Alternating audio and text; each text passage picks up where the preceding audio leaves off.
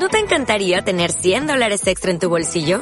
Haz que un experto bilingüe de TurboTax declare tus impuestos para el 31 de marzo y obtén 100 dólares de vuelta al instante. Porque no importa cuáles hayan sido tus logros del año pasado, TurboTax hace que cuenten. Obtén 100 dólares de vuelta y tus impuestos con 100% de precisión. Solo con Intuit TurboTax. Debes declarar para el 31 de marzo. Crédito solo aplicable al costo de la presentación federal con TurboTax Full Service. Oferta sujeta a cambios o cancelación en cualquier momento.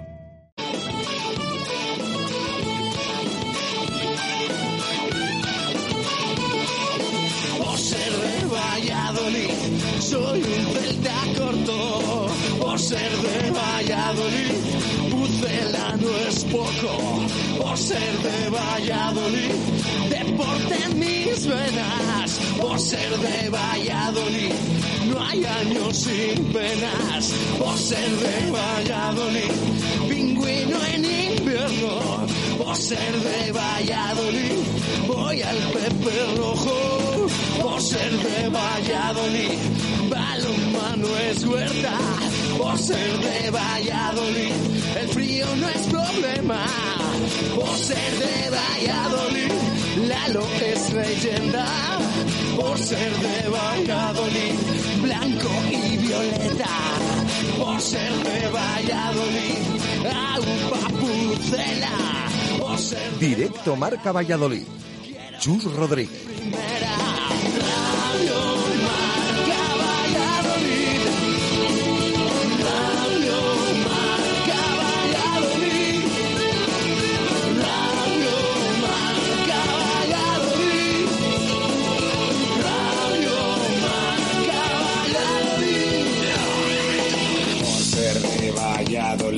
un triple es más triple en Pisuerga. Por ser de Valladolid, Copa de la Liga. Por ser de Valladolid, soy del chamí del quesos. Por ser de Valladolid, el deporte es esto. Por ser de Valladolid, se sufre hasta el 90. Por ser de Valladolid, las chicas también juegan. Por ser de Valladolid, vas que son ruedas o se me Valladolid. Yo siempre voy con el pincel a.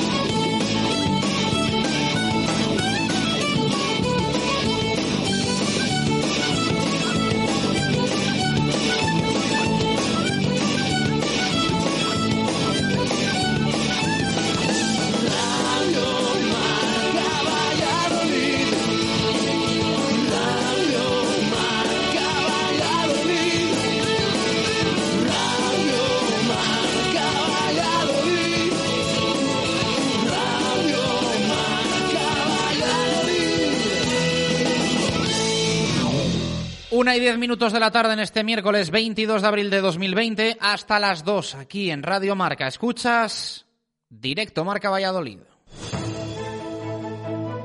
Justo Muñoz también se queda en casa.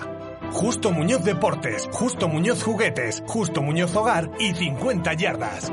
Todo pasará. Y nuestras tiendas en Teresa Gil, Mantería, Montero Calvo, Paseo de Zorrilla, Duque de la Victoria, Río Shopping y Valsur volverán a la normalidad. Mientras tanto, quédate en casa. Justo Muñoz. Abrimos la puerta de este directo Marca Valladolid de miércoles con Venador, especialistas en la instalación y mantenimiento de puertas automáticas. Todas las puertas de Valladolid volverán a abrirse muy pronto, pero mientras tanto, quédate en casa. Venador, líderes en el servicio a comunidades e industria de puertas automáticas con mantenimiento y servicio técnico en Valladolid 24 horas. Venador 983 40 3902 y venador.com.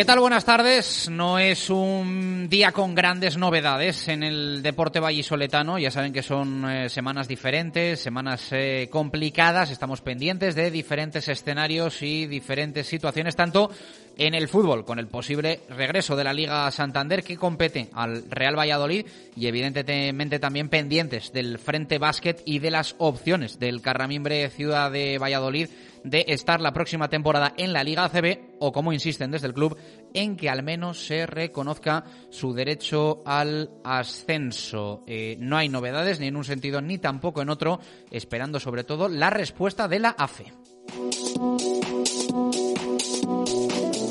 ya que parece que va habiendo pues, puntos en común entre Luis Rubiales y Javier Tebas, entre la Federación Española de Fútbol y la Liga de Fútbol eh, Profesional, y falta ahora que se sume el colectivo de futbolistas eh, que tuvo reunión en el eh, día de ayer y tiene pinta de que hay bastante división de opiniones también en el sindicato de futbolistas. unos quieren volver, otros no lo tienen tan claro. Evidentemente lo que debe primar, eso lo tenemos clarísimo, es la seguridad de todos los trabajadores, incluidos también los que juegan al fútbol. Siempre hay un motivo para sonreír, sea el día que sea, esté como esté la situación. Hoy es recordar lo que ocurrió hace 13 años, ese ascenso de 2007 con José Luis Mendilíbar en el banquillo del Real Valladolid, un ascenso simbólico, un ascenso inolvidable y un ascenso que devolvió la ilusión por su equipo de fútbol a eh, Valladolid. Así que hoy lo vamos a recordar, 13 años de ese mágico 22 de abril de 2007. Parece imposible, pero fue una auténtica gesta conseguir un ascenso en el mes de abril, casi nada.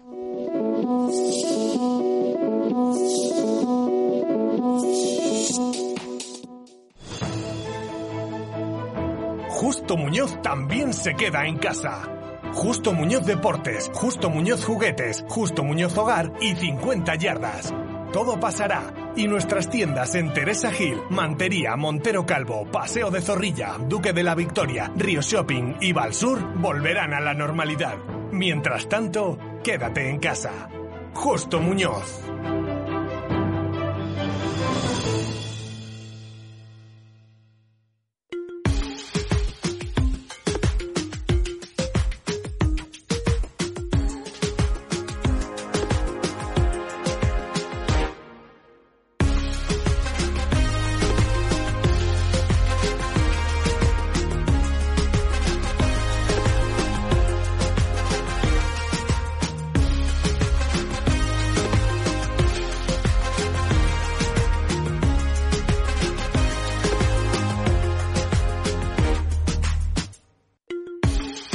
Arrancamos directo Marca Valladolid de miércoles. Eh, abrimos la participación para los oyentes en el 603-590708, nuestro número de WhatsApp y también en el Twitter. Recuerda, arroba Marca Valladolid. Nos puedes guardar en contactos de tu móvil el número de WhatsApp, por supuesto, y también seguirnos en el Twitter para eh, siempre estar pendientes de cómo van las cosas por aquí, por Radio Marca Valladolid, lo cual significa estar pendientes también del deporte vallisoletano. Y siempre, también en el Twitter, lanzamos la pregunta diaria. Ya sabéis que esta semana tenemos varios concursos en activo, el lote de productos Helios eh, Pura Fruta entre todos los que participen a lo largo de la semana y, por supuesto, nuestro pucelano anónimo, que te puede hacer llevarte la botella de Menade, se la lleva el más rápido, el que acierte el primero, el futbolista que se esconde detrás de las pistas que vamos ofreciendo diariamente en directo Marca Valladolid y también eh, la revisión en Talleres Santa Fe que sorteamos entre todos los que participan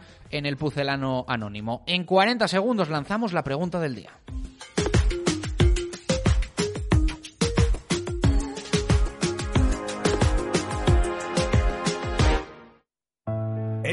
Más en casa que nunca, porque en Helios lanzamos nuestra nueva tienda online para que de la forma más cómoda puedas comprar todos nuestros productos con un solo clic y que lleguen directamente a tu casa. Entra en helios.es y descubre todo nuestro surtido. Helios, ahora más cerca de ti. ¿Tu móvil se ha roto? Mega Luisfer Reparación Express. Arreglamos tu móvil en menos de una hora. ¿Pantalla rota? ¿Teclas que no funcionan? ¿Software que falla? Somos los más económicos. Profesionalidad y eficacia. Mega Luisfer. Visítanos en megaluisfer.com o en calle Angustias 13. Participa con nosotros en directo Marca Valladolid.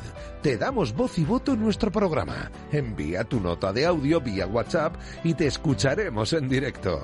603 59 0708.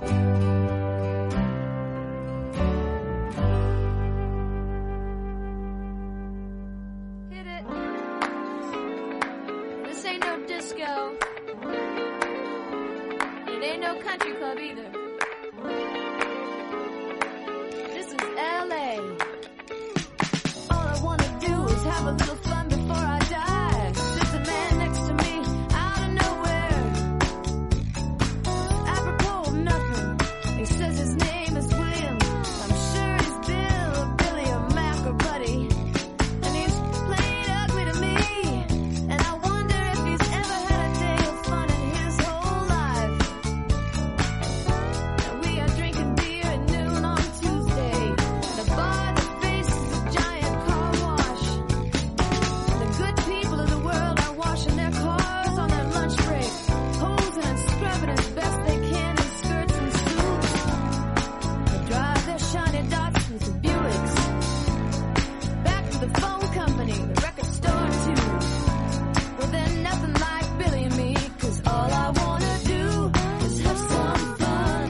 Una y 18 minutos de la tarde, directo Marca Valladolid de miércoles. Eh, mañana no vamos a tener programa, que es eh, festivo, aunque no lo parezca. Eh, día de Castilla y León, Día de la Comunidad, que, bueno, pues evidentemente va a tener poco de celebración y que para muchos va a ser un día más, pero como es habitual en directo Marca Valladolid, es festivo, no hacemos programa. Sí regresaremos el viernes a partir de la 1 y 5 minutos de la tarde. Y mañana, por si hay algún seguidor de la segunda división en Valladolid, tendremos también nuestro Hablando en Plata a partir de las tres y media. Jesús Pérez Baraja, ¿qué tal? Buenas tardes, ¿cómo estás? ¿Qué tal? Buenas tardes. Eh, ¿Qué le vamos a preguntar hoy a los oyentes? ¿Qué tema tenemos por ahí calentito? Pues fíjate, llevamos varios días preguntando, más o menos, pues eh, por toda esta actualidad, de cuándo puede volver la competición, de qué opinan de los eh, jugadores. hoy, lo has comentado en el arranque, es un día especial, es 22 de abril. Eh, se cumplen 13 años de ese ascenso del Pucela con Mendilíbar, el ascenso de los récords eh, a ocho jornadas para el final, de ahí que, coincidiera en esta fecha, eh, el ascenso en, Tenerife, una temporada para enmarcar.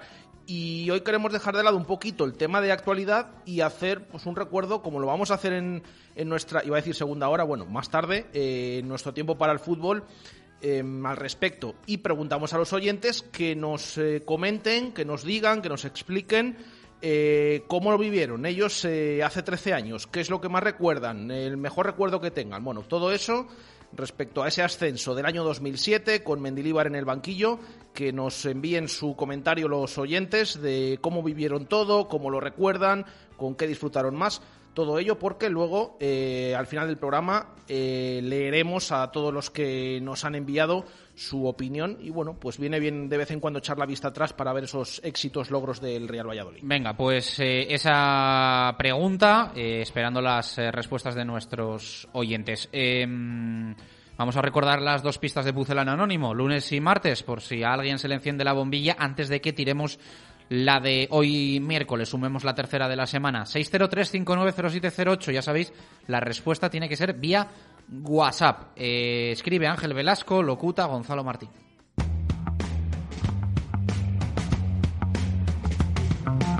Diariamente recuerdo mi carrera como jugador profesional y mi etapa en el Real Valladolid. Siempre que lo hago, rememoro algún detalle por el que emocionarme y sentir nostalgia del pasado. De blanquivioleta firmé dos etapas muy importantes en mi carrera y dejé la semilla para vivir el momento que actualmente tengo y del que disfruto mucho.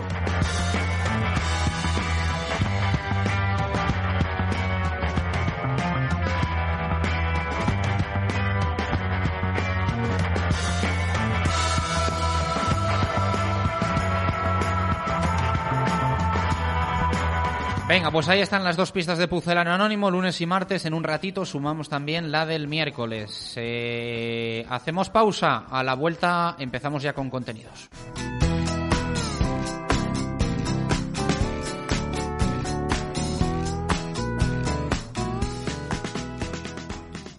Directo Marca Valladolid. Chus Rodríguez. Valladolid es historia, cultura, deporte. Valladolid es emprendedora, es amable y solidaria. Y tú haces posible todo esto. Volveremos a las calles.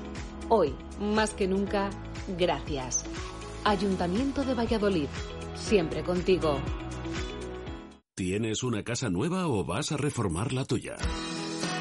En Rodríguez Palomares puedes encontrar todo lo que necesitas. Tu salón, dormitorio, sofá, cocina, baño, dos plantas de exposición en la calle Nicolás Salmerón 9. Rodríguez Palomares, tu centro del mueble en el centro de Valladolid. El Ayuntamiento de Valladolid informa, ante la prórroga del estado de alarma, se amplían dos meses los plazos para el pago del IBI y el impuesto de vehículos de tracción mecánica. Además, se permitirá el fraccionamiento del pago de toda la deuda tributaria pendiente en seis meses, de julio a diciembre. Más información en www.valladolid.es. Este virus lo paramos entre todos. Toda la información de Valladolid a tu alcance en tribunavalladolid.com. Tu periódico digital es tribunavalladolid.com. Descárgate nuestra app y síguenos en nuestras redes sociales para disfrutar de importantes sorpresas y regalos. La información actualizada al minuto a un clic en tribunavalladolid.com. Volveremos a caminar. Volveremos a construir. Volveremos a soñar. Volveremos a sentir. Volveremos a viajar. Volveremos a crear. Volveremos a brindar. Pero ahora, por tu seguridad, quédate en casa. Este virus lo pasamos unidos. Diputación de Valladolid. Desde RP Pinturas damos las gracias y nuestro apoyo a todos los sanitarios y personas que están trabajando para hacernos la cuarentena más fácil y segura. Todos juntos vamos a superarlo. Y RP Pinturas estará allí para poner color en nuestro día a día. Quédate en casa. Pescaderías La Alondra. Por ti y por todos. Quédate en casa. Te llevamos tu compra a casa. Consulta nuestra web pescadoslaalondra.es. Pídenos lo que desees y te lo llevamos a tu domicilio. Quédate en casa. pescadoslaalondra.es. Directo Marca Valladolid. Chus Rodríguez.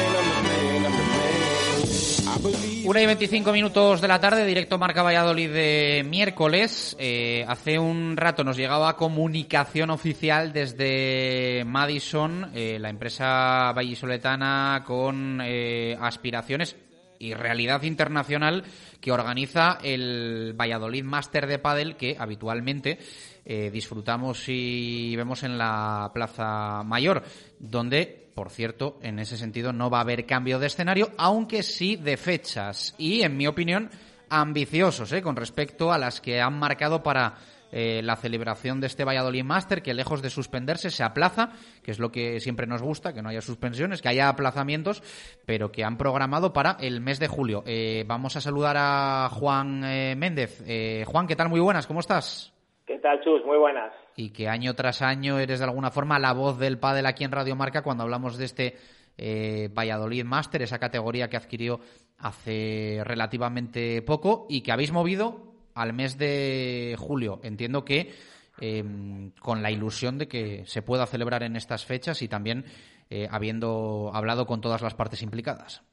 Pues sí, al final de lo que se trata es de, intentar seguir manteniendo la normalidad dentro de lo que la crisis sanitaria y, y, y económica que estamos viviendo nos deje, ¿no? Al final, eh, nuestro objetivo, el del Ayuntamiento y el de World del Tour, es que no podemos perder uno de los eventos de referencia de la ciudad y, sin duda el, torneo más singular del circuito profesional y en esas estamos hemos estado trabajando en, estos últimos meses siempre manteniendo la esperanza de que pudiéramos hacerlo o mantenerlo en junio pero bueno a la vista de que cómo se van desarrollando los acontecimientos y la lentitud con la que va evolucionando esa desescalada de la que habla el, gobierno y las autoridades sanitarias pues eh, lo que te digo hemos ido trabajando y al final pues hemos llegado a, la conclusión de que había que aplazarlo y, en una fecha en la que tanto el Ayuntamiento como World Padel Tour y, Madison creemos que eh, si el país va recuperando la normalidad puede ser factible, que es del 18 al 26 de, julio. Tú decías que es ambiciosa, bueno, en, en, este tema ya lo estamos viendo, cada día es un mundo, ¿no? Lo que hoy es blanco dentro de una hora es negro y mañana es gris. Entonces, bueno,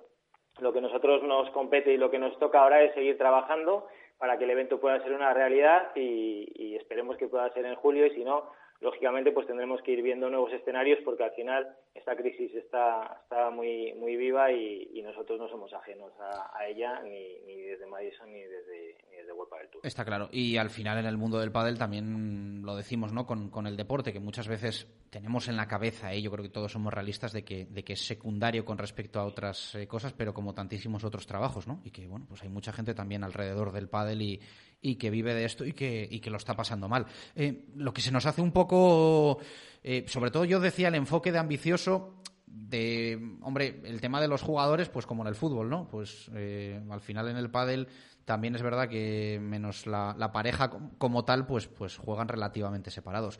Pero, pero se me hace más complicado lo de la gente en las gradas de la Plaza Mayor. Bueno, lógicamente nos tendremos que adecuar a la normativa que, figure o que rija en ese momento. Te puedo adelantar que nosotros, tanto para este evento como para el resto de los eventos que tenemos en nuestro portfolio de productos propios, básquet, volei, pádel amateur, eh, estamos trabajando en un protocolo muy detallado y muy minucioso para, para poner un sello a todos nuestros eventos de eventos seguro. Entonces, Está claro que habrá que mantener una distancia de seguridad, pues que las gradas tendrán que tener una disposición o que habrá que tener una distancia entre espectadores, que tendremos que tener unas normas de higiene y de salud eh, muy específicas y ya te digo, estamos trabajando en un protocolo súper detallado que en el que llevamos trabajando ya más de, más de un mes y que lo, lo, comunicaremos en breve para, ya te digo, tanto este evento como todos nuestros eventos, porque para nosotros lo que tú dices, la salud es lo más importante, tanto de los jugadores, de los deportistas, como del público que viene a disfrutar del espectáculo. Y yo creo que al final también es un poco, eh, y hemos hecho también una campaña de la espera merecerá la pena, ¿no? Vender esta, esta corriente un poco de optimismo, porque al final en algún momento tendremos que recuperar la vida y recuperar la normalidad, siempre dentro de la seguridad y de las normas que al final nos, nos marquen las autoridades sanitarias, pero, pero yo creo que tampoco podemos perder de, vista esa perspectiva y ya te digo, para nosotros la seguridad es súper importante y por eso estamos trabajando en ese protocolo en el que tocaremos todas las aristas. Igual te meto en un marrón, eh, porque la respuesta ni siquiera la tienes, no lo sé, eh, pero yo te lo pregunto, eh, si se puede jugar, pero no se puede jugar con público, ¿es pensable un, un Valladolid Master en la Plaza Mayor, eh, sin gente en las gradas y con esa posibilidad de televisión, streaming y de que al menos el torneo se dispute, que es el enfoque que se está haciendo en el, en el fútbol, eh, en el fútbol profesional. Eh, ¿Esto tiene sentido para vosotros o, es algo descartado 100%? Día de hoy, a ver, descartado 100% no hay nada nunca, ya lo sabes, y encima, pues con lo que te cuento, ¿no? Cómo estamos viviendo toda esta situación y cómo es cada día en un escenario diferente. Entonces, a día de hoy, jugar a puerta cerrada no es una opción porque eh, la diferencia con respecto al fútbol son los derechos de televisión y otras implicaciones económicas que en este caso el pádel no tiene. Eh, que en un momento dado pudiera ser una solución por temas deportivos o, o porque al final el torneo se celebre, pues no, te la puedo descartar porque ya te digo, pero hoy encima de la mesa ese escenario no se contempla. El escenario que se contempla es eh, celebrar el evento y que la ciudad y que toda la gente que, que llega a Valladolid de otros puntos de España, pues pueda disfrutar de, ese Roland Garros del pádel profesional que decimos, ¿no? de, la, Plaza Mayor del pádel mundial. ¿Había entradas vendidas? Eh, ¿Estáis ofreciendo eh, llevarlas a julio o devolver el dinero para, para quien no le cuadre ¿no? El, calendario, las fechas o la situación económica, lo que sea? El importe lo devolvéis si, si alguien así lo quiere. Efectivamente, si hay alguna entrada vendida, entonces eh, lo que se hace y ya se ha comunicado a, los usuarios que han comprado entrada es que tienen dos opciones, o esperar a julio y en caso de que no se pueda celebrar o que se vuelva a cambiar de fecha o cualquier escenario o que alguien diga, pues mira, no puedo ir y me devolvéis el dinero, sin, sin problema se devolverá oportunamente, lógicamente. Bueno, pues eh, te mandamos eh, mensaje también de ánimo porque al final lo que estáis intentando es eh, volver a la normalidad, ayudar al mundo del pádel y sobre todo que en Valladolid podamos disfrutar de, de eventos deportivos que hacían grande a esta, a esta ciudad y que seguro que, que la seguirán haciendo. Así que, bueno, pues ese mensaje de ánimo para todos los que estáis en el equipo de, Madison, de alguna forma también en el World del Tour, y que, que, se celebre este Valladolid Master en julio, que yo creo que sería la mejor de las noticias. Juan, un abrazo fuerte, gracias. Un abrazo y muchas gracias, Chus. Una y 32 minutos eh, de la tarde eh, del pádel. Nos vamos a ir ahora a un tema que nos ha planteado hoy Marco Antonio Méndez y que al menos a mí me ha gustado mucho. Pero antes eh, vamos a escuchar un sonido eh, del presidente de Guipúzcoa Basket. Ya saben que está el tema caliente en el baloncesto español y que hay ahora mismo dos o tres frentes abiertos para el Carramimbre Ciudad de Valladolid. Eh, el que la ACB acepte ascensos, el que la Leporo se ponga de acuerdo para reconocer que hay dos equipos que se merecen ese ascenso y también de alguna forma eh, que Guipúzcoa asuma que es segundo y no primero, y que el ascenso directo, en todo caso, sería para el Carramimbre Ciudad de Valladolid. Eh, ayer hablábamos con Saúl Hernández, director general del Carramimbre Ciudad de Valladolid, y él nos daba a entender que si hay que ir hasta el final, que si hay que ir a los juzgados, van a ir. Sobre esto mismo se pronunció el presidente de Guipúzcoa ayer en Radio Marca Guipúzcoa, en eh, directo Marca Donosti con John Cuezba. Esto dice Nacho Núñez, escuchen. Tenemos ningún deseo de judicializar decisiones ni que se suspendan las competiciones. La situación no es ideal, pero se ha disputado el 70,5% de la competición que el equipo ha competido bien, ha sido el mejor del año sin ninguna duda y que nosotros vamos a luchar por el ascenso eh, a todos los niveles de las instancias de negociación, las instancias de la federación con la ACB y si tocan los tribunales e intentar pues paralizar la competición, pues pues tocará hacerlo. Pues esas son las palabras de Nacho Núñez. Veremos a ver cómo va avanzando el tema con ACB, con Leporo, con la Federación Española de Básquet y también entre Guipúzcoa y Carramimbre. Que mi opinión, lo mejor sería que fuesen de la mano pero siempre y cuando Guipúzcoa asuma que su puesto es el segundo y no el primero. De momento no lo ha hecho, al menos de puertas para afuera. Desconozco de puertas para adentro cómo está obrando el equipo Donostiarra. ¿Qué me consta? ¿Qué me consta? Que en las eh, reuniones entre los equipos del Leporo no alardea de primera plaza como hace luego en medios de comunicación. Que en esas reuniones no dice nada. Quiere dos ascensos, pero no sé si es que se corta. Cuando tiene delante a Mike Hansen, pero no anda diciendo que la primera plaza es para, para ellos. Eh, Marco Antonio Méndez, ¿qué tal? Buenas tardes, ¿cómo estás? Buenas y marcadas tardes, caballero. ¿Qué tal lo llevas, encerradito en casa? Bien, bien. La verdad es que, haciendo, incrementando determinadas cosas que ya hacía en otros momentos, pero con paciencia, con tranquilidad, sin tensiones y tampoco sin que me entre ningún eh, aspecto de ansiedad. Semana más tranquila en el balonmano esta, ¿no? Eh, no ha habido grandes noticias en el eh, Recoletas Atlético Valladolid, sí un vídeo bonito de ánimo para la ciudad y bueno, pues en el aula también lanzada la próxima temporada en cuanto a renovaciones y yo creo que aguardando un poco decisiones oficiales al respecto de las competiciones, que parece todo bastante claro, pero tiene que llegar un poco el, mensaje oficial y la, decisión definitiva, ¿no?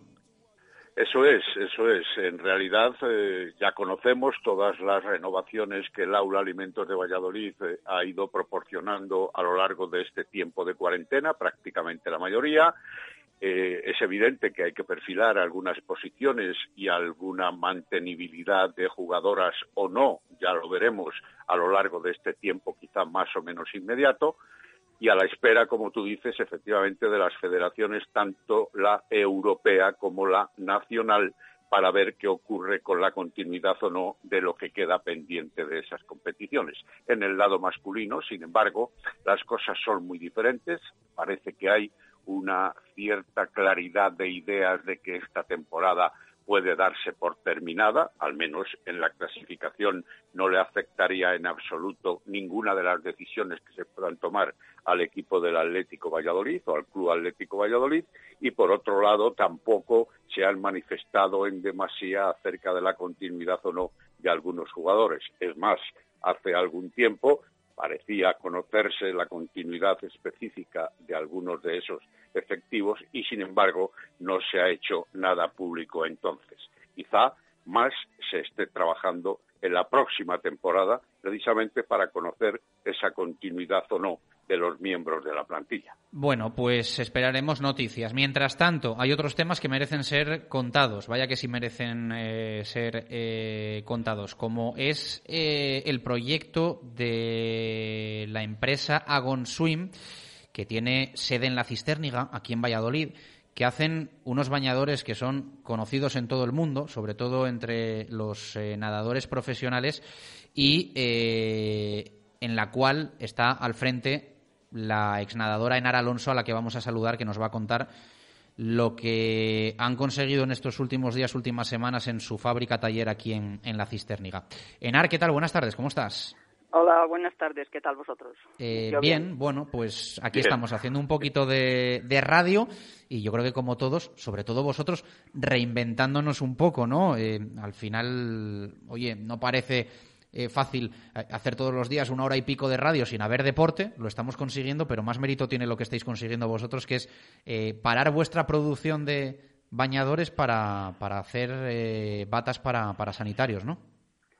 Sí, bueno, parar la producción casi nos ha obligado las circunstancias, porque se han paralizado, como vosotros bien sabéis, todas las competiciones. Y luego, pues yo tengo un grupo de gente aquí estupendo que se adaptan a, cualquier cosa y, lo de coser batas ha sido relativamente sencillo y además todo el mundo lo ha hecho con muchas ganas y mucho entusiasmo. Eh, ¿Cómo se toma la decisión eh, o en qué momento dais un poco ese paso de decir hay que parar los bañadores porque mm, no se van a vender y eh, nos podemos también meter, entiendo, en un follón económico y vamos a buscar una alternativa que además ayude a, a la sociedad en estos tiempos complicadísimos? Pues mira, esa es la combinación de, varios factores. Los socios de esta empresa, que somos varios ex nadadores, los hermanos Escalas, que los que estáis en el mundo de natación probablemente os acordéis de ellos, eh, hemos decidido que como teníamos ahorros de los beneficios, que no queríamos hacer un ERTE y queríamos seguir abiertos, aunque no tuviéramos trajes de baño. Y luego también con eh, conexiones con la Junta y con un grupo de textil, pues todo fue rodando y, acabamos haciendo estas batas que las vamos a hacer para hasta que no se nos acabe el tejido y ahora vamos a pasar a unas mascarillas personalizadas eh, para uso de, la población, pero no son ni quirúrgicas ni están homologadas. Y entonces es adaptarnos poco a poco para intentar seguir abiertos. Marco, preguntas para, para Enar. Enar, buenas tardes. Un placer volver a hablar contigo. ¿Qué tal estás? Muy bien, aunque nos vemos eh, con cierta frecuencia en Huerta del Rey, tú que sí que estás bien al aula de balonmano, ¿no? Sí, sí, sí, sí, sigo el balonmano y bueno, me gusta en general seguir bastantes deportes. Me he desconectado un poco más del baloncesto, que también me encanta, pero el balonmano sí, vamos más. Bueno, tú como buena deportista allá por finales de los años 70 y de principios de los 80, al menos cuando te podíamos seguir de cerca y te conocíamos siendo una, una chavalina, pero, pero mi primera pregunta es, Enar, mi primera pregunta, ¿cómo se entiende que una bióloga se transforme en empresaria textil? ¿Tiene relación en alguna medida o, o, menos de lo que pudiera parecer? Relación así directa no tiene mucha. Son circunstancias de mi vida personal y circunstancias de que apareció donde yo estaba en la universidad en Estados Unidos, Rafa, yo tuve unos temas de salud que me tuve que venir aquí, bueno, Rafa me refiero a Rafa Escalas, porque a su mujer la contrataron en la universidad. Son unas circunstancias un poco curiosas de, mi vida. Acabo echándoles una mano y luego ellos tienen un problema con la empresa que estaban en Barcelona y me piden que monte esto aquí con la idea de volverme a Estados Unidos. Y se monta aquí, pero se montó hace 20 años y aquí sigo. Eso es. La buena experiencia tuya estudiando en Estados Unidos, en Misión Viejo y, en Arizona y todo eso, eh, proporcionó o propició que ahora seas la empresaria de muchos clubes o incluso personalizaciones en esas fibras sintéticas y en esos bañadores, en esa industria textil que diriges? Estaría en Eh, relación directa, ¿no? Sí, porque yo, bueno, hay una relación en que yo hacía mucha investigación y me encanta la investigación. Y cuando me puse a esto al principio, cuando ya la empresa más o menos marchaba, lo que me dediqué es a investigar los tejidos. Y pasamos la aprobación de la FINA y sabes que nosotros vamos a las Sí. reuniones que hace la, la Federación Internacional de Natación para homologar. Sí, y en Roma estuvimos homologando los trajes de baño. Eso sí que ha sido por mi eh, educación un poco científica y, y de investigación. Entonces ahí sí que hay conexión, sí. y decidiste colocarte en el polideportivo, digo, en, en el en la Mora, ¿no? En la Cistérdiga, no en el polideportivo precisamente, como yo iba a decir en un lapsus, y, y bueno, y la empresa ahora, a base de estampaciones y, prendas específicas de natación eh, o de cualquier deporte acuático, eh, pues se proyecta favorablemente. ¿Cuántos trabajadores sois? O trabajadoras, vamos. Eh, es, la- es una mayoría de mujeres, eh, con, eh, somos 17 y son eh, 15 mujeres y, y dos hombres. Están, eh, pues hay que, primero hay que diseñar, hay parte en, en diseño, hay parte en, lo que se llama la estampación propia que usamos, que es la sublimación, que es pasar a tejidos de base poliéster, y luego hay mucha gente en confección, que hacemos todo el, el producto integral. Hacemos todo, cortamos, eh, suble- teñimos y confeccionamos. pero os habéis tenido que transformar para hacer las batas, patrones, línea de producción o diseño, lo que sea, y ahora para, para también eh, formalizar una producción más o menos amplia de las mascarillas, sean del tipo que sean, ¿no? Sí, es eh, la gente ya te digo que aquí es muy entusiasta, son muy colaboradores y estamos pues eh, buscando unos tejidos nuevos y con una patronista que tenemos aquí también en, en plantilla y haciendo los patrones y haciendo pruebas, los probamos nosotras mismas las mascarillas, aquí todo el mundo trabaja con mascarilla y vamos probando nuestros modelos. Y somos bastante flexibles. Eh, Una cosa que se caracteriza de nuestra empresa es que somos capaces de hacer trajes de baños en dos días personalizados y eso es a base de ser muy flexibles y que tengan mucha adaptación los, los trabajadores a lo que haya que hacer. Enar, eh, mm, ¿intuyes que el presente y el futuro vais a tener que, que- que mantenerlo por esta línea de, de llevar la producción a este terreno o confiáis que en un periodo relativamente corto, medio, podáis volver a lo que, a lo que hacíais siempre? Hombre, yo espero poder volver a lo que hacíamos siempre de esto, mm, de este, en este terreno. Yo en la parte sanitaria homologada no, no queremos entrar, no estamos más preparados para eso. Eh, el mundo de la mascarilla, pues parece que a lo mejor, mm, no sé, eh, es que como es todo tan cambiante, pues si nos obligan a todos a ir con mascarilla, ¿durante cuántos meses? Nosotros esperamos que aunque la natación en verano esté suspendida, que las universidades cuando empiecen en Estados Unidos en septiembre, sí que se nade y nos pasamos un poco en eso, que en agosto retomemos la producción para las universidades americanas que empiezan en, el otoño. Eh, pero no se sabe. O sea que salen bañadores de Valladolid para, para grandes nadadores, ¿no? De todo el mundo. Sí, sí, sabe, sobre todo para Estados Unidos, eh, el segundo es casi Australia y Japón. Grandes nadadores, bueno, nadadores que, que, en- que en Estados Unidos se lleva mucho lo de ir uniformado, como bien se sabe, con su mascota, sus colores y todos. Los grandes equipos de natación o los nadadores muy, muy buenos, casi todos tienen marcas quizá más reconocidas, además les pagan por llevarlas. Pero sí, sí que tenemos en, en otros productos, que son, por ejemplo, unas toallas, tenemos prácticamente unas bolsas que utilizan los nadadores a casi todas las grandes universidades americanas de natación, incluso sea en la que yo fui. Sí, sí, sí, sí. O sea que las, eh, las eh, la, la- la bandera de Estados Unidos os la, os la sabéis de, de memoria, ¿no? Sí, sí, sí, sí, hombre. Nosotros esta empresa se creó mucho sabiendo que conocíamos bastante bien el mercado americano. Pues enhorabuena un poco por esa reconversión, eh, porque, porque no es fácil, evidentemente. Como tú decías, quizás lo, lo sencillo hubiese sido hacer el ERTE, mandar a todo el mundo a casa y esperar a que esto amainase y habéis conseguido un poco darle, darle una vuelta para también poder aportar vuestro granito de, arena. Eh, gracias por contarnos la historia. Un fuerte abrazo. Un fuerte abrazo y muchísimas gracias a vosotros. Bueno, pues en la cisterna, eh, donde se hacen esos eh, bañadores, están ahora haciendo batas, mascarillas y todo lo que pueden, lo que han conseguido también reconvertir ese, ese taller que habitualmente, pues como nos contaba Enar, hacen bañadores para nadadores y nadadoras de, todo el mundo. Marco, contado, bonita historia. Bonita historia, sí, y, hay tiempo incluso para mucho más en lo que es el currículum de la propia ENAR, puesto que fue una nadadora de referencia en su tiempo, de hecho becada en Estados Unidos, como ella también ha reconocido, pero con 19 títulos de campeona de España en braza especialmente, con 14 récords nacionales, muchísimas veces internacional, más de 50, en fin, eh, incluso defendió los colores de Fasa Renault y del Medina Valladolid antes de irse a Misión Viejo y a Arizona. Por lo tanto, con la única espinita, hasta donde yo sé, de que no pudo participar en Juegos Olímpicos, pero sí en todas las más altas competiciones existentes.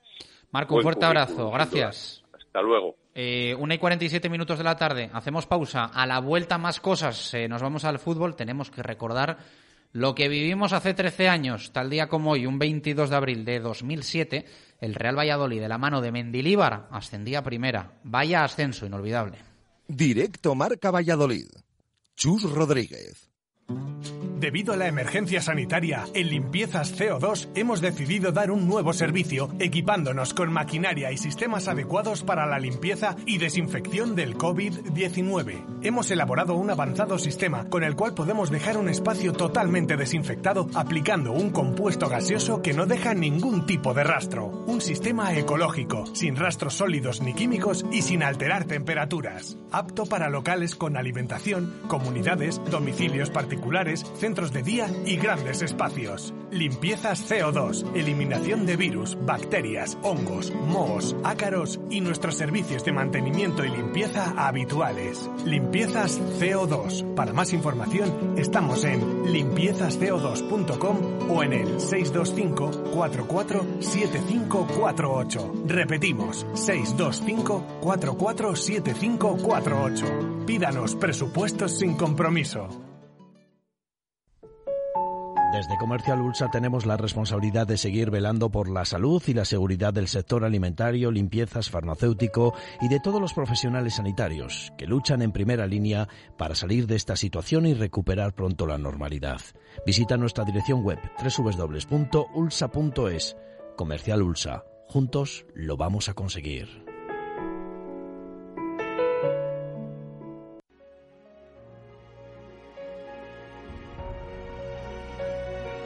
Somos más fuertes de lo que creemos, más capaces de lo que pensamos, porque unidos saldremos adelante. Estamos al lado de la gente. Caja Rural, siempre contigo, porque somos Valladolid. Valladolid es historia, cultura, deporte.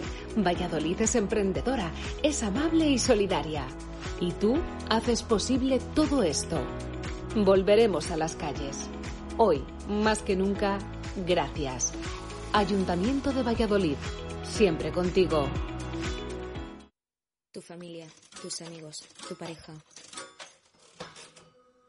Lo que te gusta, lo que eres, toda tu vida. Cuanto más suena, más pierdes. Y no solo tu dinero. No es cuestión de suerte. La apuesta siempre sale cara.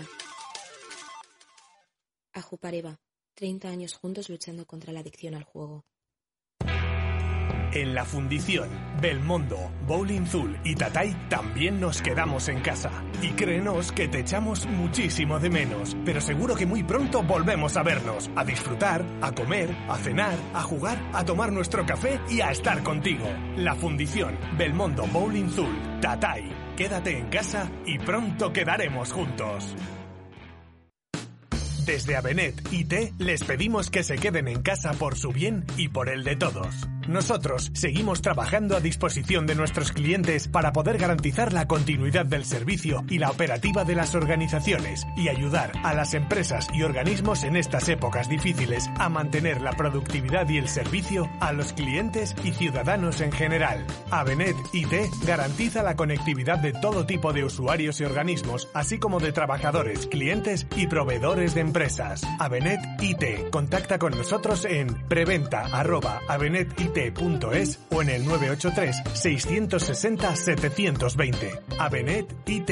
Siempre conectando su empresa. El Ayuntamiento de Valladolid informa, ante la prórroga del estado de alarma, se amplían dos meses los plazos para el pago del IBI y el impuesto de vehículos de tracción mecánica. Además, se permitirá el fraccionamiento del pago de toda la deuda tributaria pendiente en seis meses, de julio a diciembre. Más información en www.valladolid.es. Este virus lo paramos entre todos. Directo Marca Valladolid. Chus Rodríguez. Hoy es el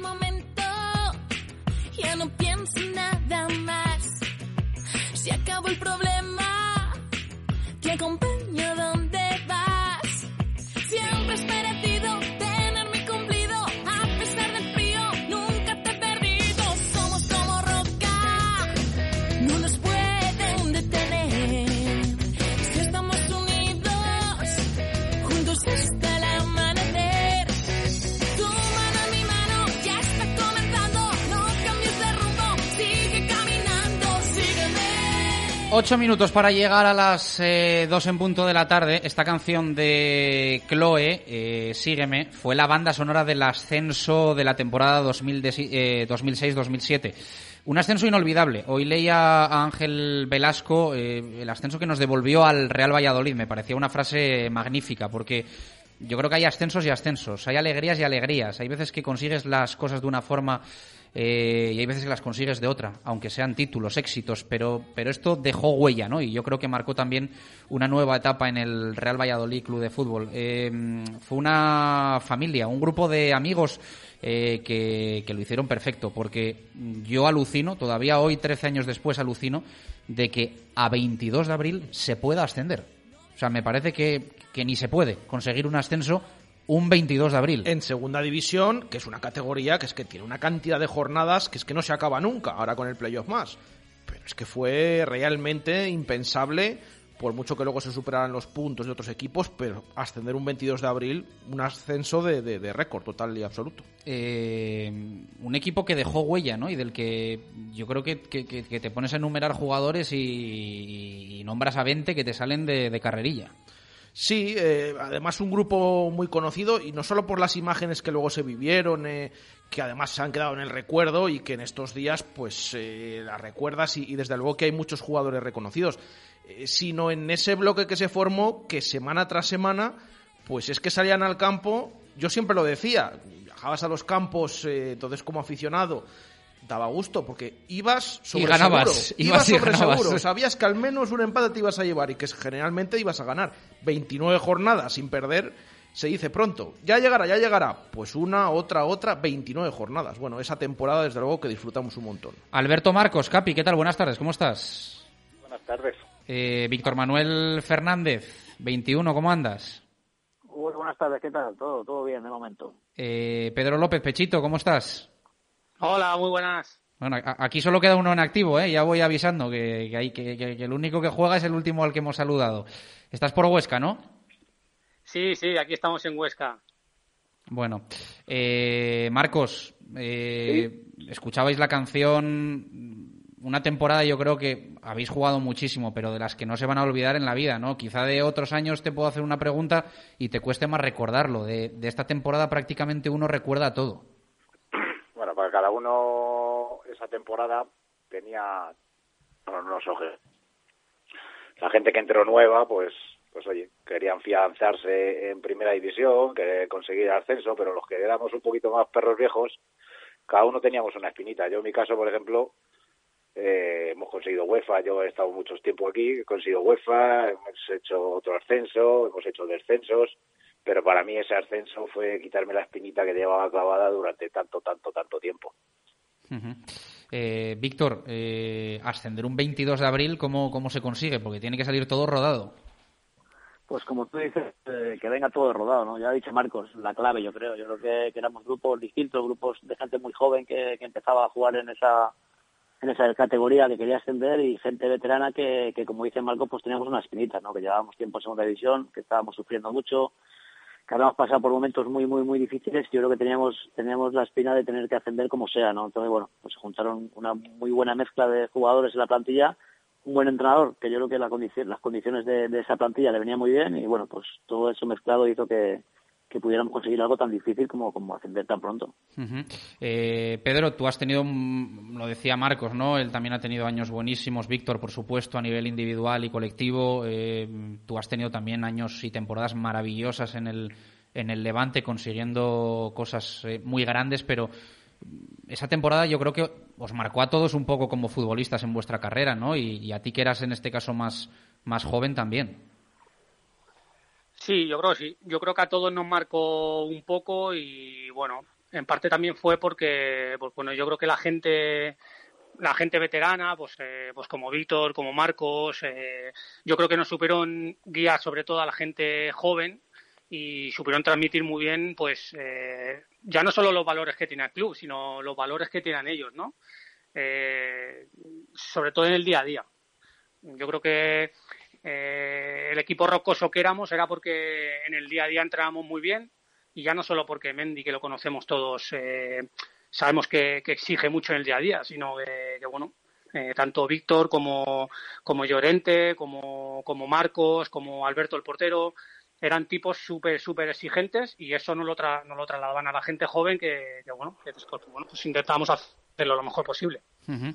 eh, Marcos, eh, no sé si recuerdas cuando se, se, fue a Tenerife que se hablaba mucho de queda tanto que bueno podemos forzar un poco y, y, y que se que se ascienda en casa. Yo creo que no fuisteis ni capaces, o sea que fuisteis allí, jugasteis y, y para adelante y a primera. Complicado, complicado el dejar pasar el dejar pasar una jornada y más los que llevábamos tiempo que sabíamos de, de la dificultad que era ascender y conseguir el ascenso ese día en Tenerife eh, lo sentíamos muchísimo por aficionados, pero al final teníamos que ir a por ello. Tenemos que ir a por ello por el sentido de que yo he estado aquí, que tenemos que ganar un partido de 12 y al final no se ganó, se empataron dos. Entonces, más vale pájaro en mano que, que ciento volando. Uh -huh. Y a raíz de lo que está diciendo Pechito, Pecho, que no te aguanto, ¿te lo he dicho alguna vez? ¿Qué pa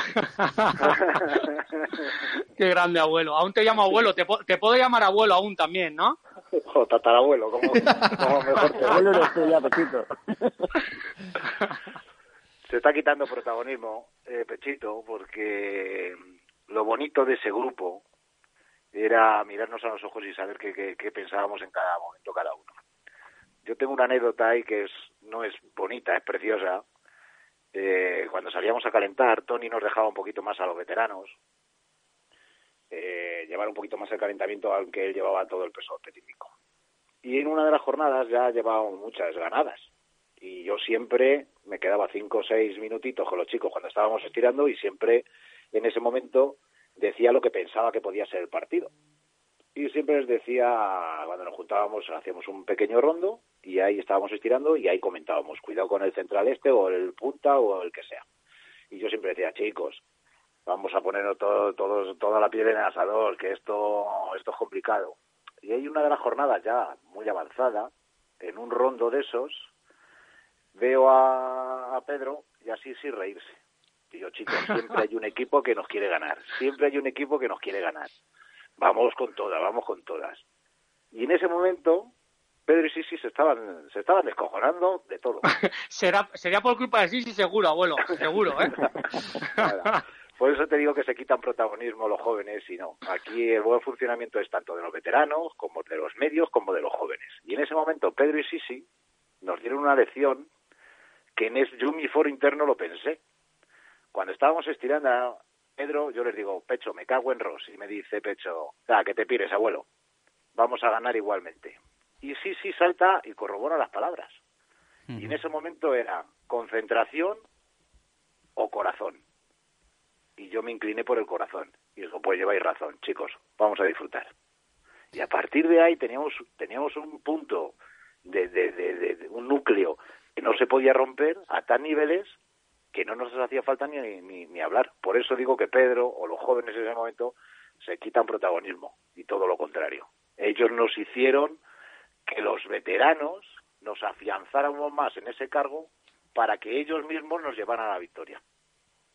Casi nada. Sí, casi pero abuelo, nada. a- a- pero abuelo, yo te digo una cosa, al final, si tú hablas con, con toda la gente joven de esa época, eh, os tenemos como, como, como muy bien mirados en ese sentido. Tú sabes que, que cada uno tiene una carrera deportiva y, y bueno, y unos tienen la mala fortuna de tener jugadores o compañeros que, que, no han podido ser referentes pues porque no los han tratado bien por algún otro motivo y, y los jóvenes de esa época eh, tenemos la suerte o hemos tenido la suerte de tener gente o de tener veteranos a nuestro lado que de alguna manera nos han sumado mucho y nos han aportado muchísimo. Entonces ya, ya no lo pienso yo solo, ¿eh? tú hablas con cualquier jovencito de esa época y te lo va a decir. Y da igual que Sí, pasen ah, 13 años que 15. Entonces Ya, yo creo que... Pero, Pecho, pero tú, ahora eso mismo que estás diciendo, pregúntaselo a los veteranos. Hostia, es que teníamos unos jóvenes que volaban, Sí. con una alegría. Entonces, vosotros nos hicisteis fuertes a nosotros, y nosotros con vuestro comportamiento y actitud, nos hicisteis insuperables. O sea, que es un conjunto Sí, no, es- de, es- de todo. Sí, sí, eso, eso es verdad, eso es verdad. Sí, está claro que la- el, el buen ambiente nunca, nunca faltaba, pero, pero bueno, yo valoro mucho el día a día de un vestuario y el día a día de un vestuario con, con jugadores y con veteranos como vosotros era muy fácil. A eso me refiero yo. Bueno, tú fíjate cuántas horas se tiró Víctor con, contigo y con Sisi deciros los saques de banda la jugada. haciendo- Joder, Víctor, qué vinagre. igual, el, no el sirve- jugador no más sirve de vinagre, el jugador más vinagre del mundo. Hostia, Víctor, macho. Como le cogieras de la camiseta en un entrenamiento, madre mía, ya la tenías. Guau, te mataba, te mataba. Ya, ¿y cuánta- y Venga, ¿no? cuántas- cuántas veces dijo? Aquí esto, aquí lo otro, aquí el control culebrero, aquí... Hostia. No, no fui capaz de Hostia, conseguirlo, Víctor. ¿eh? Joder, más, nada, nada, qué va. Olvídate. Bueno, yo, yo le haría caso a Víctor. ¿eh? Eh, Víctor, que estás un poco más callado. eh, si tienes que quedarte con un momento de la temporada, ¿con cuál es? Yo tengo uno en el que fuiste muy protagonista, pero no sé si vamos a coincidir o no. No, hombre, yo no te voy, a- mira, te voy a decir el momento no de esa temporada, no de ese año y no y yo te diría hasta de la carrera. Mi momento del ascenso es el momento que Marcos y yo nos damos la mano en la- el ayuntamiento de, de Valladolid. Yo creo que somos dos personas que sufrimos mucho. La foto, ¿no? el Esa tiempo. foto histórica. Esa Monse foto, Álvarez, que- esa foto no la hizo Monse Álvarez. Está Monse, yo creo que fue el momento clave, porque éramos dos personas que sufríamos mucho por el Valladolid, que pasábamos momentos muy difíciles, que sufrimos y bueno, pues al final ese año hizo que, que, que rompiéramos con todo. Y la verdad que el darnos la mano en ese momento y abrazarnos, la verdad que fue el momento de, no te voy a decir de ese año, sino te voy a decir de mi carrera prácticamente. Yo te iba a decir el partido, te iba a decir el partido de, de elegido. Eh, que, que yo creo que es el partido como, como en el que todos decimos esto, esto, esto es una bala. O sea, como en plan, eh, ya iban las cosas bien, te pones nervioso con el 1-0 del poli y luego llega el golazo de Álvaro Rubio y los dos tuyos y, te vas allí con, con- con- con tres puntazos que, que yo creo que era como decir, te vas a primera. Sí, yo creo que es el momento en el que todos, todos, todos nos damos cuenta que, vamos a ascender. Creo que pasamos por momentos, no empezamos muy bien la temporada, los primeros cinco o seis partidos. A partir de ahí fue una racha buenísima en el que ganábamos casi sin querer muchas veces. Quizá por el ambiente, quizá por, por la dinámica, quizá por, por muchas cosas. Pero sí que ese partido, la primera parte, pues no fue muy buena. El, el nos pasó un poquito por encima. Y yo creo que el- después de ese descanso es donde todos nos dimos cuenta que, que era muy difícil ganarnos, que era muy difícil que perder puntos y que, y que lo más normal es que ascendiéramos. Yo creo que fue el momento clave donde, donde dimos cuenta que, que íbamos a ascender. Estaba, estaba viendo aquí la ficha de ese partido en, en, en B de fútbol y me ha llamado mucho la atención quién era el árbitro.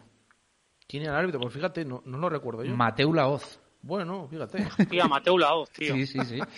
Las vueltas Hostia que puta, macho. las, las vueltas que da la vida, que luego pues evidentemente Mateo ha llegado donde ha llegado y, y arbitraba ese partido en segunda división un 18 de febrero de 2007. O sea que también eh, sigue en activo, ¿no? Como decíamos de Pedro López, también está Mateo de momento en, en activo.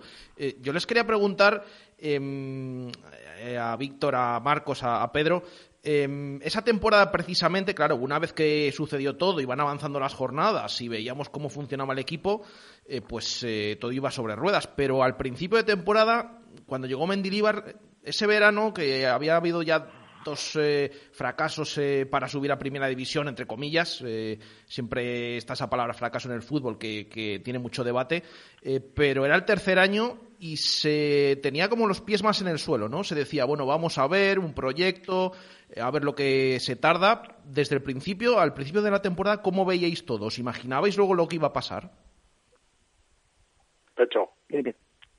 Pues a ver, eh, yo te comento. Yo, yo, yo me acuerdo que eh, al finalizar la temporada con Marcos Alonso, eh, yo recuerdo un momento que llevé a Víctor Horta a Madrid, cuando ya acabó la temporada y yo, y yo iba a Valencia.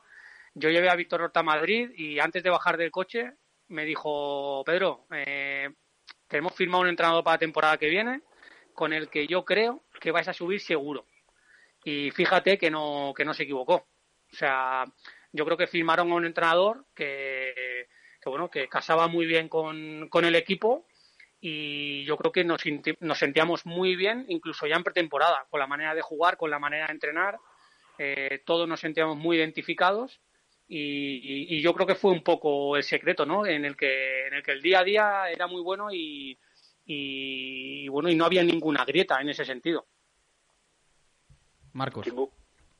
Sí, sí, pues bueno, sí que es verdad que yo voy a decir que, que a ver, el principio de temporada era un poco dudoso porque sí que es verdad que, que se cambió por mucha plantilla, quisieron hacer una plantilla un poquito más joven, de jugadores que no eran muy conocidos, empezaron a fichar jugadores como Álvaro, como Pedro, como Sisi, que al final no tenían mucho nombre, que no eran muy conocidos, que eran jovencitos, que todavía les quedaba mucho, y luego tanto, y luego a la otra estábamos Marcos, eh, Marcos, yo, Chema, que, que estábamos, eh, que tenían mucha duda la gente de nosotros, que al final ya teníamos una edad, en la que los dos años anteriores no habían sido muy buenos, y bueno, pues yo creo que la gente pues tenía muchas dudas de esta plantilla, pero bueno, yo creo que, que una vez que vino el entrenador y empezamos a conocernos y empezamos a ver el nivel de que teníamos nosotros en la plantilla, yo creo que los que estábamos dentro sabíamos que teníamos una muy buena plantilla y que podíamos hacer cosas importantes. Pero sí que es verdad que al principio pues, pues, había muchas dudas en la, en la plantilla, en el equipo que se había hecho y en todo. Marcos, faltaba. Yo pienso un poco lo que han dicho los dos. Yo creo que fue un poco lo que dice Pedro, lo que dice Víctor, pero cuando nosotros en el arranque que empezamos perdiendo, perdiendo, empatando, ganamos un partido, perdemos, empatamos, eh, ¿cómo se quedaba la gente cuando pasaban esos partidos? Yo veía que eso era un cambio de tuerca y que en cuanto consiguiéramos la primera victoria íbamos para adelante, porque sí que es verdad que veías al equipo comprometido y que creía lo que se estaba haciendo. Entonces fue llegar un momento en el juntarnos, hablarnos, qué pasaba, incluso los periodistas, vosotros, no estabais dando mucha caña en ese sentido y no habíamos conseguido nada. Con esos números no llegábamos a- al ascenso ni, ni, ni, ni nos vamos, ni por asomo. Pero vosotros también lo veíais y queríais verlo. Y, y la gente también y lo quería ver. Sí. Y fue... Yo, yo cre- yo creo que no, solo hubo, solo hubo un día complicado, o sea, o una semana, que en una temporada tener una semana solo complicada es un, es un lujo, que es después del- la- de la derrota en casa contra el Salamanca. Sí, además ese partido fue raro por todos los lados y, y- y estábamos un poquito ausentes pensando en lo que habíamos hecho las semanas anteriores.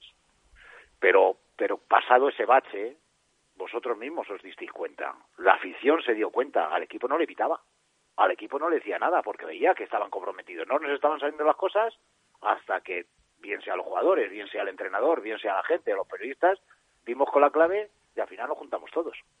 Y prueba de ello, ¿cuántos fueron? 27, 28, 29 jornadas, no me 29, acuerdo. sí, sí. 29, dilo ahora. ahora, ahora, es imposible, vamos, directamente. Lo que pasa Es yo- que- Sí, Marcos. Es que yo pienso que un equipo de primera división, vamos a poner mitad de la tabla alta, le bajas a segunda y que juegue 29 jornadas, pierde una. Nosotros no lo hicimos. O más de una, que es que es muy O más- complicado. bueno, yo he dicho, Sí, sí, yo he sí. dicho una, sin faltar el respeto a nadie. Pero un día porque no estás, porque el equipo está mejor, el equipo contrario está mejor, por, porque no te sale el día, por lo que sea, va a fallar, pero es que nosotros no fallamos. Y es que vosotros lo veíais, la afición lo veía, y los jugadores no te quiero ni pensar, y el entrenador. Y prueba de ello es que entramos ejido, como bien te ha dicho Víctor, que ha dicho que, bueno, un pequeño... Nos pegaron un repaso la primera parte. Que yo cuando entro al vestuario, que yo entro de los últimos porque me quedo hablando con los árbitros y demás, entro el último y escucho decir al mister, sentaros ahí ahora mismo que este partido le vamos a ganar 2-3. Yo digo, este no ha visto el partido. Lleva poco aquí, ¿no? este no ha visto el partido, que nos están pasando por encima, pero de una... Y claro, luego empiezan a eso. Víctor empieza a coger la batuta, para acá, para allá, saque dos cambios revulsivos. Álvaro te hace el gol, Víctor está en eso, Pedro y Sisi están por allí mareando, todos al final, y, y al final no lo creímos, porque no lo veníamos creyendo por, por, por detrás. Y ahí te voy al partido que puede perder uno de primera. Nosotros ya no bajábamos los brazos y seguíamos adelante. Igual que en Tenerife, no queríamos que pasara la oportunidad. Por eso estábamos comprometidos. Lo habéis comentado eh, el hecho de que el equipo funcionaba como un bloque desde el principio, a pesar de esas jornadas eh, en las que hubo alguna duda, eh, pero era tal cual. O sea, salía una pieza y entraba otra. Y de hecho, a mí, eh, claro, ahora repasando esa delantera que, había Víctor, eh, a ver, lo, el tema de Víctor y Joseba Llorente eran palabras mayores. De hecho, hace poco el club también ha puesto un. eh, ha recordado diferentes eh, delanteros y sigue ese recuerdo el de Víctor y de Joseba Llorente. De Víctor también de otras temporadas. Eh, pero es que cuando no estabais, eh, teníais también a Toché y a Manchep que también cumplieron y salían y hacían sus goles, Víctor. Sí, sí, la verdad que el nivel era altísimo, pero de todo. Yo creo que el mérito se habla de los mayores, se habla de los jóvenes, se habla del entrenador, pero yo creo que no se puede quitar a nadie. Sobre todo, yo daría mucha importancia a los jugadores que no fueron tan importantes, que, no juegan mucho, que incluso muchos no fueron convocados y les tocó entrar en ciertos momentos, y el nivel de entrenamiento, el nivel de exigencia, el nivel de motivación, de, de todo, de compromiso, era altísimo en, en toda la plantilla. Yo creo que eso es lo que hizo que, la temporada fuera tan buena. Yo creo que, fue el año año dorado por todo el mundo. Yo creo que, desde, el 1 hasta el 25 fueron súper importantes en, en, en ciertos momentos de, de la temporada. Y bueno, eso hizo que, que en abril ascendiéramos con, con tanta superioridad ante equipos que eran muy parecidos a nosotros, que creo que al final te ponías en el nivel de, de calidad, a nivel de, de, de- de equipo, yo creo que todos éramos muy parecidos, era una, una liga súper igualada, pero bueno, eso hizo que, que fuéramos superiores a todos, ¿no? El, el nivel de compromiso que había desde el 1 hasta el 25. Pedro, eh, me envía un cabroncete que nos está escuchando un WhatsApp y me dice que te pregunte que qué te pasó con el Cayenne. Joder, qué cabrones. Esas, esas, una de, una de las muchas, una de las muchas que me liaron, ¿sabes? Sí, sí, sí, eso pues que, Pero la tienes que creo contar. fue Iñaki, ¿no? Fu- Fue Iñaki Bea, puede ser el que lo organizó todo. Puede ser. Sí, sí, lo, pero tú lo sabes lo que pasó, ¿o ¿no? ¿Yo? Sí. ¿O Chus? ¿A quién le preguntas? No, yo no, No, lo ah, sé, ¿eh? ah. yo no lo sé, yo no lo sé, quiero ah, que ¿no? me lo cuentes. Ah, vale, vale, vale. No, no, abuelo, supongo que tú sí que lo sabrás, ¿sabes? Yo sí, yo sí. Claro, claro, pues nada, pues que, que, que tiré a vender el Porsche Cayenne y claro, no lo vendía ni a hostias, ¿sabes? Y, los cabrones estos eh, se hicieron pasar por un, por un comprador y nada, y quedamos en el estadio un día a una hora y claro, y, y yo la verdad que ni lo pensé que, que podían ser los cabrones estos, ¿sabes? Y claro, y llegué yo allí, pues no sé si quedamos un día a las 5 de la tarde, no había nadie en el estadio y tal. Y digo, guau, ya le voy a endosar el Cayenne a, a- a algún pelele, ¿sabes? ya, ya se lo voy a endosar y, y- y va a estar consumiendo gasolina aquí 23 litros como, como loco, ¿sabes? Y nada, y, y llego allí y no sé, y estaban todos estos allí con una pancarta, ¿sabes? Nada, me pegaron, me pegaron una puteada increíble. La verdad que nos reímos bastante y, y creo que no sé si fue Iñaki Bea el que, el que lo organizó todo. Bueno, pues no sé, la verdad que fue una nota muy bonita, muy, muy graciosa, la verdad. Ahora muy graciosa, ¿sabes? Entonces no te lo tomaste tan bien. en el momento me cago en su puta madre de todo, ¿sabes? Pero ahora muy graciosa. Bueno, pues un placer compartir este radio, este ratito de radio con, con vosotros, Sé que bueno, pues sois un lujo como personas y como futbolistas y, y yo creo que no solo eh, el Real Valladolid, sino la ciudad está, está muy agradecida de, ese ascenso y yo creo que al final son, son años y grupos que quedan para siempre. O sea que esto va a ser eh, de contárselo a los hijos, a los nietos y que pasarán muchos, muchos años y se seguirá hablando de, de ese ascenso con, con Mendy al frente. Y de esa celebración, porque mira que hemos visto luego otros eh, logros, otros ascensos, pero esa celebración, la Plaza Mayor llena, lo que decía Víctor y Marcos de esa foto, yo creo que, que se vio en su día y, y que pocas veces se, se van a volver a, a vivir y a ver. Abrazo fuerte para los tres, muchas gracias. Un abrazo a todos. Víctor, abuelo, muchos besitos. Un abrazo. Pechito. Venga, chus, abrazos a todos. Un abrazo fuerte para Alberto Marcos, Chao. para, para Víctor y para Pedro López. Eh, fíjense que estaba pensando yo, les preguntaré por esto de la vuelta del fútbol, de tal. Vamos a dejarlo así, que nos ha No ha hecho quedado, falta. que nos ha quedado precioso. Eh, dos y quince minutos de la tarde, hacemos una pausa y continuamos en este directo Marca Valladolid de, de, miércoles. Qué bonito, qué bonito tener esos recuerdos en la cabeza. En estos tiempos parece que se te olvida todo lo malo. no dejaré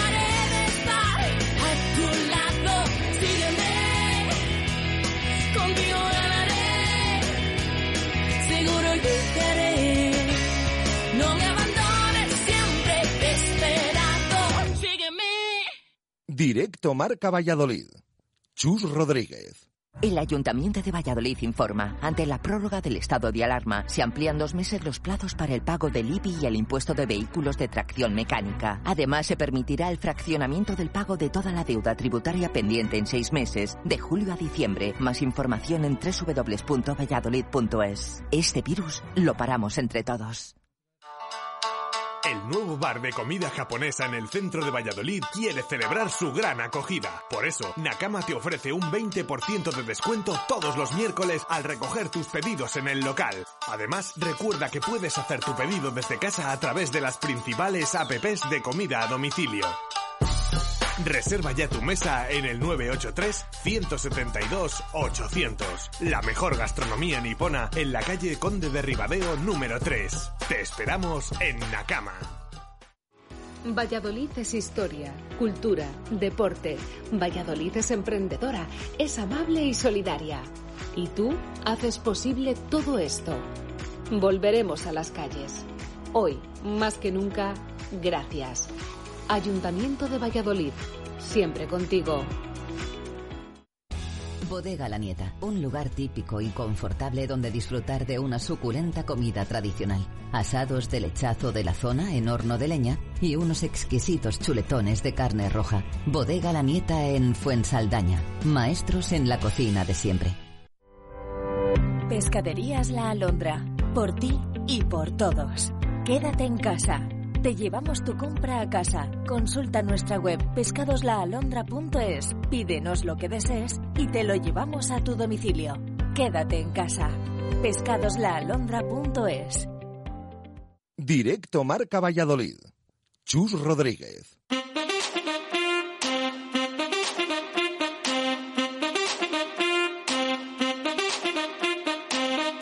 Directos al fútbol. Jesús Pérez Baraja.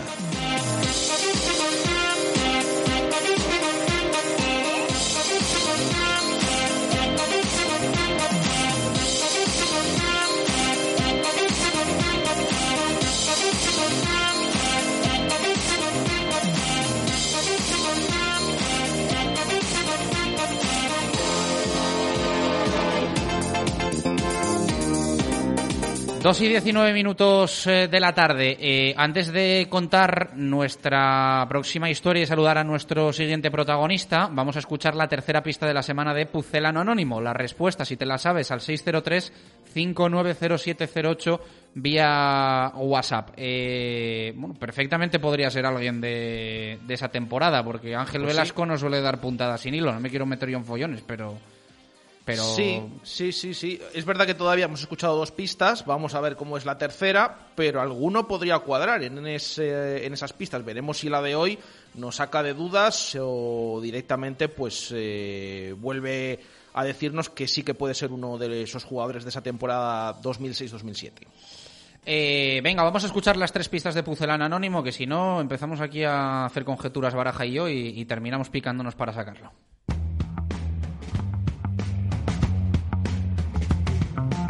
Diariamente recuerdo mi carrera como jugador profesional y mi etapa en el Real Valladolid. Siempre que lo hago, rememoro algún detalle por el que emocionarme y sentir nostalgia del pasado. De blanquivioleta firmé dos etapas muy importantes en mi carrera y dejé la semilla para vivir el momento que actualmente tengo y del que disfruto mucho. Aquellas 10 temporadas como jugador pucelano me sirvieron para cumplir el sueño de aquel niño que siempre quiso ser futbolista. Pese a vivir esa gran emoción, en esos años comencé a desarrollar el perfil que ahora tengo.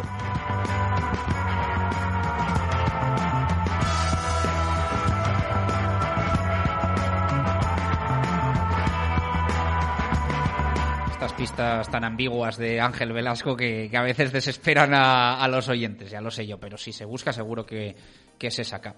Eh, bueno, cuéntanos, avánzanos un poco la siguiente historia, porque al final nos centramos mucho en el Real Valladolid, pero en el fútbol vallesoletano hay muchos más equipos que tienen también situaciones de cara al, al futuro un poco en el aire, ¿no? Y especialmente la del Villa de Simancas. Sí, la pasada semana, el pasado viernes, hablábamos con el presidente del Atlético Tordesillas, que está en tercera división. A esa categoría eh, es a la que quiere llegar, quiere alcanzar el Villa de Simancas, que está pendiente pues eh, de todo lo que va a suceder.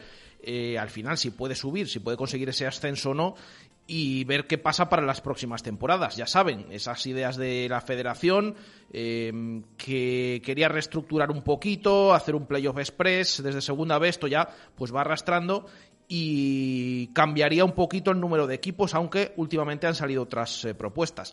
El Villa de Simancas ahora está en segunda posición, en ese grupo de la categoría, bueno, la, eh, inmediatamente inferior a tercera división, la regional preferente. En, ese, en esa categoría, por comunidad, bueno, en este caso en Castilla y León hay dos grupos. Eh, sube el líder de cada uno de ellos y el mejor segundo. Y eh, ahora mismo el Villa de Simancas es el segundo de uno de los dos grupos, aunque el otro segundo tiene más puntos. Bueno, siempre hay que estar pendientes de lo que sucede con ascensos, descensos, porque puede haber más plazas y eso le daría opción al, Villa de Simancas. Y bueno, con todo lo que puede suceder, pues está muy pendiente el equipo vallisoletano. A veces tenemos la sensación de que las normas eh, te dejan en una situación favorable, como puede ser el caso del Carramimbre Ciudad de Valladolid, y otras no, no tanto, aunque igual hay algún matiz que, que podemos también contar. Alfonso González, presidente, ¿qué tal? Buenas tardes, ¿cómo estás? Hola, buenas tardes. Bueno, ¿cómo estáis un poco viviendo todo esto y, qué gestiones estáis haciendo para, para, defender vuestros intereses? Bueno, pues lo estamos viviendo con mucha incertidumbre, ¿no? Como todos los estamentos ahora mismo de, de la vida normal de, de, cada persona. Sí que es cierto que, bueno, pues nosotros eh, ayer precisamente eh, la Federación Territorial eh, de aquí de Castilla y León nos convocó a todos los clubes de la preferente para que pusiéramos eh, encima de la mesa lo que eran nuestras propuestas y qué pensamos en cuanto a descensos, descensos, eh, en cuanto a qué pensábamos si se tenía que seguir jugando, etcétera. Una reunión en la cual, bueno, pues yo saqué o la calificaría de muy, muy, muy, muy positiva. ¿Por qué digo de positiva? Pues porque eh, todos los clubes estamos de acuerdo en que tiene que, que primordial eh, primero la salud de todos los jugadores. En ese aspecto, todos los clubes eh, fuimos eh, o pusimos sobre la mesa que la que la competición no se va a reanudar y eh, todos los clubes estamos de acuerdo en que eh, no haya descensos. La polémica, bueno, la polémica, lo que más difícil está está el tema de los ascensos.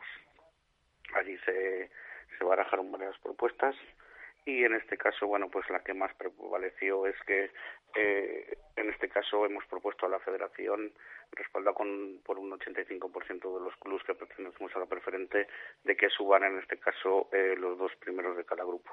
Bueno, eso, eso se incluiría, ¿no? Estamos diciendo, estáis segundos, pero bueno, es una buena noticia entonces, si el 85% de todos los clubes, ya quisiera el Carramimbre Maloncesto que el resto de clubes le apoyaran en todo esto de su categoría, eh, prácticamente la gran mayoría eh, están de acuerdo en que el Villa de Simancas tiene que, ascender. Bien, mm, ojalá sea así, ¿no? Ese es nuestro deseo, eso es lo que defiende el, Villa de Simancas. Eh, tenemos que ser conscientes que es una propuesta que se ha hecho a, la, todos los clubes a la, a la federación territorial. La territorial lo, lo evalúa y lo, lo, lo sube a la, a la, a la nacional. Y luego la, la, la nacional eh, decide también tenemos que ser conscientes que tampoco tiene eh, todo el poder la nacional, ¿no? ¿Por qué? Pues porque intervienen otros eh, otras instituciones como puede ser el eh, Ministerio de Sanidad, Consejo Superior de Deportes, etcétera, ¿no? Mm, posibilidades, digamos que tenemos un poco el camino allanado pero que, bueno, nos tienen que dejar andar por él. Claro, la primera piedra que se suele decir, ¿no? Para que esto sea posible, pues de momento hay acuerdo con el resto de, clubes. Claro, la pregunta es cómo quedaría esa tercera división, porque esto viene todo desde segunda B hasta tercera, luego la categoría vuestra. Em, no sé si esto se habló también o eso ya pertenece a, los otros clubes de esa categoría. Mm, pertenece a la, a la nacional, pero sí que estuvo sobre la mesa, claro, porque indirectamente estamos vinculados a ella, ¿no? Eh, parece ser que la, la, tercera división del año que viene, en una competición normal, quedaría con 23, mm, con 23 equipos. Entonces, eh, son muchos equipos eh, y se alargaría mucho la, la temporada. Entonces, lo que se plantea o está sobre la mesa, que tampoco es definitivo, es que haya dos grupos de 12. Y ahí es donde supuestamente, y ojalá, entraríamos. entraríamos. Siempre y cuando también tenemos que pensar lo que se haga con la tercera. Eh, la liga, la, la Federación Nacional en este momento eh, ha hecho un planteamiento a la tercera de que eh, jueguen un playoff los cuatro primeros por comunidad. Entonces, al subir un, uno de nuestra comunidad, mm, dejaría una vacante que supuestamente es la que podríamos llegar a ocupar. Pero claro, si no hay playoff en tercera, parece ser que sí que le va a haber. Pero si no hay playoff en tercera, todo esto no, se cae el castillo por decirlo Sí, sí, como siempre. Es, una, es un dominó habitualmente estas categorías con las plazas y demás. ¿Qué supondría para vosotros, Alfonso, estar en tercera? Pues hombre, ese fue el objetivo que nos marcamos a, principio de temporada, ¿no? Mm, creemos que la tercera para nuestro club es, en, eh, digamos que es el, el, primer equipo del club y en el cual se, se tienen que ver eh, reflejados todas las categorías inferiores de nuestro club, además de por decirlo de alguna manera, el estatus que le da al club, ¿no? Em, para cerrar, Alfonso, bueno, mm, te quiero preguntar cómo estáis viviendo toda esta situación vosotros, aparte de todas estas cosas. Em, no sé, y si quieres mandar algún mensaje a jugadores, a, al municipio eh, en general. Sí, bueno, pues eh, nosotros eh, eh, estamos confinados como todo el mundo, por supuesto. La Junta Directiva, eh, a la cual desde aquí agradezco el esfuerzo que está haciendo también personalmente por porque todo el mundo está confinado, pero nosotros no estamos parados, ¿no? Nos reunimos dos, tres veces a la semana por videoconferencia para tratar precisamente el tema este del primer equipo, pero también estamos eh, evaluando al resto de categorías. Para nosotros es importantísimo también el, el resto de los de los equipos del club y bueno pues ya mm, como parece ser que se va a dar por terminada la temporada, pues ya estamos un poco trabajando de cara al año que viene. Así que a los chavales desde aquí lanzarles un mensaje de tranquilidad, de paciencia felicitarles porque soy consciente de que están guardando perfectamente el confinamiento. Y a los padres de los jugadores pues lo mismo que estamos ya pensando en la temporada que viene que hay sobre la mesa o el viernes de la semana pasada la, la junta directiva está tomando medidas ya para el año que viene y hay sobre la mesa una reducción considerable de cuota para eh, de cara a futura próxima temporada para favorecer a todos eh, lo que entre comillas han perdido o hemos perdido esta temporada con no, con no jugar la competición. Pues queda contado, Alfonso, eh, que haya suerte y que os veamos en tercera división la próxima temporada. Enhorabuena por estas últimas iniciativas que nos cuentas y bueno, pues aquí tenéis también vuestro altavoz a, falta de, de Hacemos Cantera, que lo echamos de menos, pues está directo Marca Valladolid también para para estar a vuestro lado. Un fuerte abrazo, gracias. Gracias a vosotros, un abrazo. Bueno, pues así está el Villa de Simancas, cada uno con su pelea, con sus objetivos y también con logros ¿eh? que se han conseguido en la temporada y que se han quedado, por supuesto, a medias. Eh, antes de cerrar con los oyentes, nuestra sección Alimentos de Valladolid.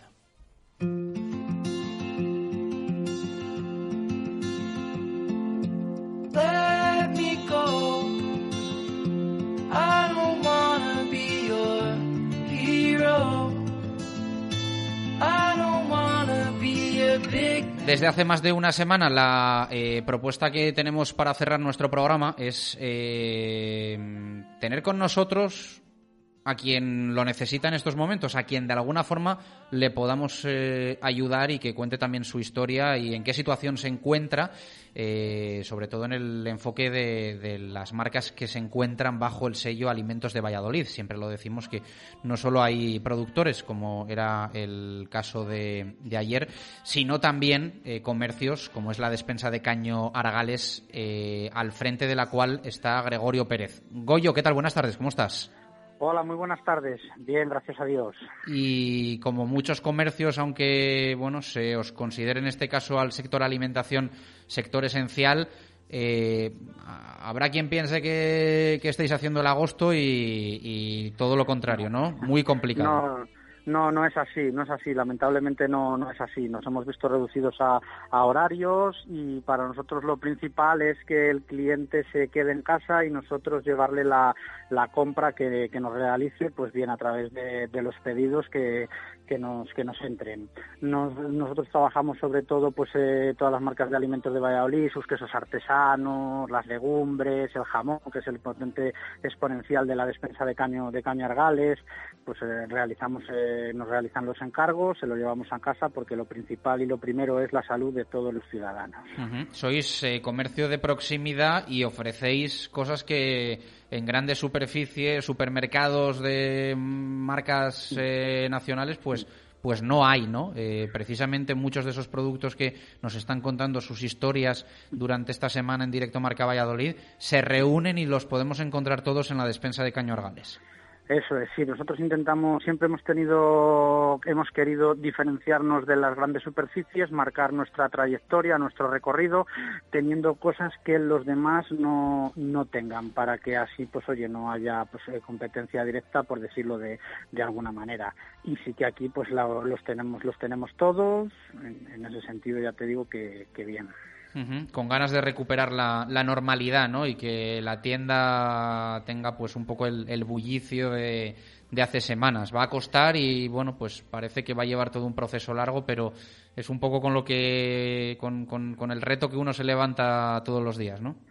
Pues sí, sí que sí que es cierto que parece que estamos viviendo una, una película pues virtual pero que, que, es realidad y nos tenemos que ir acostumbrando y cuanto antes nos lo asimilemos pues será mucho mejor para para todos. Eh, si alguien quiere hacer un pedido, si alguien quiere contactar con vosotros, eh, si tiene alguna duda, eh, os puede llamar, me imagino, y tenéis también una página web, estoy viendo, con, con, con vuestros productos y con todo lo que vendéis. Eso es, tenemos una página web, sino de todas las maneras en, nuestro correo despensargales.com o a través de nuestro teléfono 626257003 nos pueden consultar cualquier tipo de duda, de sugerencia, sin ningún problema, que estamos abiertos, como se suele decir, y más en estos casos, las 24 horas del día. Bueno, pues os mandamos un fuerte abrazo a todo el equipo de la despensa de Caño Argales y que juntos eh, salgamos todos de esta. Un fuerte abrazo, Goyo, gracias. Un fuerte abrazo, muchísimas gracias y salud para todos. Ojalá sea así. Eh, dos y treinta y tres minutos eh, de la tarde, Goyo Pérez, la despensa de Caño Argales, otra de las marcas que está bajo el sello Alimentos de Valladolid, a los cuales queremos ayudar también en estos tiempos difíciles para absolutamente todos y por supuesto también por supuesto también para, para el sector de la agroalimentación eh, cuando hablamos además de, de pequeñas y medianas empresas. Cerramos con los oyentes este directo Marca Valladolid de miércoles.